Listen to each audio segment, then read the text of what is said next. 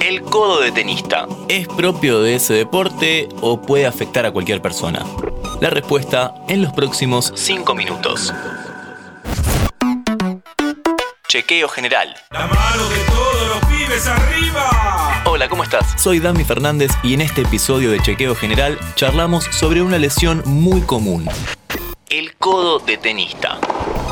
No solo puede aparecer jugando este deporte, por eso te contamos qué es, cómo prevenirlo y cómo tratarlo. Todo eso nos lo explica nuestro especialista del día que es kinesiólogo y se presenta a continuación. Mi nombre es Carlos Troya, soy licenciado kinesiólogo fisiatra, osteópata, me dedico al deporte hace más de 20 años y estoy a cargo de la kinesiología de la selección nacional masculina de voleibol. ¿Qué tipo de lesión es el famoso codo de tenista?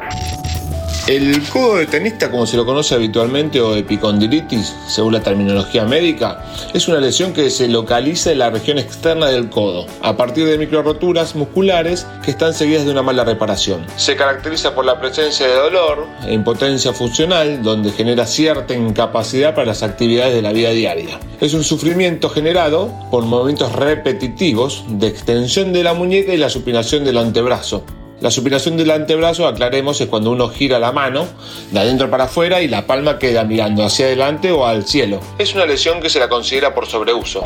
¿Cuál es el problema específico de los tenistas que hace que estén más expuestos? afecta a los tenistas, pero no a cualquiera, sino a aquellos que no tienen una buena técnica, aquellos que utilizan un grip incorrecto, que tienen cosas por corregir y entonces su biomecánica está alterada pero no es algo pura y exclusivamente de los que están a pleno con la raqueta.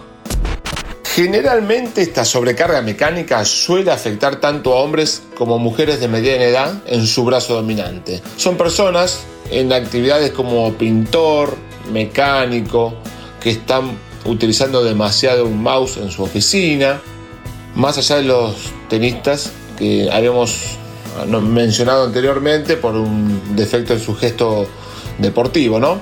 Y van a encontrarse con que esa sintomatología va a ser directamente proporcional a esa repetición del gesto. O sea, cuanto más haga ese gesto, más le va a doler. El músculo que afecta principalmente se lo llama segundo radial y con retorcer un trapo o hacer una resistencia en la extensión de los dedos va a ser suficiente como para despertar un dolor.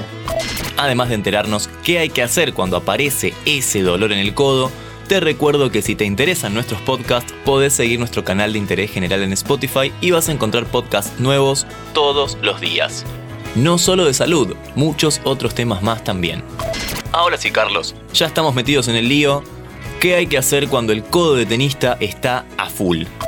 Respecto al tratamiento, antes que nada consultar a un profesional. En el momento de la rehabilitación, en el periodo agudo se sugiere la aplicación de la crioterapia, que es la colocación de hielo, recomendado no mayor a los 20 minutos, el uso de antiinflamatorios no esteroides, el reposo, que no significa que sea absoluto, sino que busque evitar esos gestos que recrudecen el cuadro clínico. El kinesiólogo dispone, de, según su criterio, de la fisioterapia a elección para poder disminuir esta sintomatología. También a la hora de la actividad de la vida diaria, como del deporte, se puede hacer el uso de ortesis como coderas, las cuales estas se colocan por debajo del pliegue del codo. Y a medida que el dolor va mejorando, al ir disminuyendo la sintomatología, lo que se va a empezar a agregar es, eh, se incrementa la dificultad del tratamiento, realizando ejercicios de estiramiento y de fortalecimiento de esa musculatura afectada. Y recordar siempre en aquellos que realicen deporte, intentar buscar corregir ese gesto deportivo que altera y, y genera una sobrecarga mecánica en la región del codo. ¿Pensabas que el codo de tenista era algo propio de los tenistas? Pero cualquier persona que repita mucho un movimiento de muñeca para trabajar le puede aparecer. Le agradecemos a nuestro especialista del día, Carlos Troya. Soy licenciado kinesiólogo fisiatra, osteópata, me dedico al deporte hace más de 20 años y estoy a cargo de la kinesiología de la selección nacional masculina de voleibol. Que pasó 5 minutos por interés general. Nuestros podcasts ahora en Radio Berlín 107.9 y en www.berlin1079.com.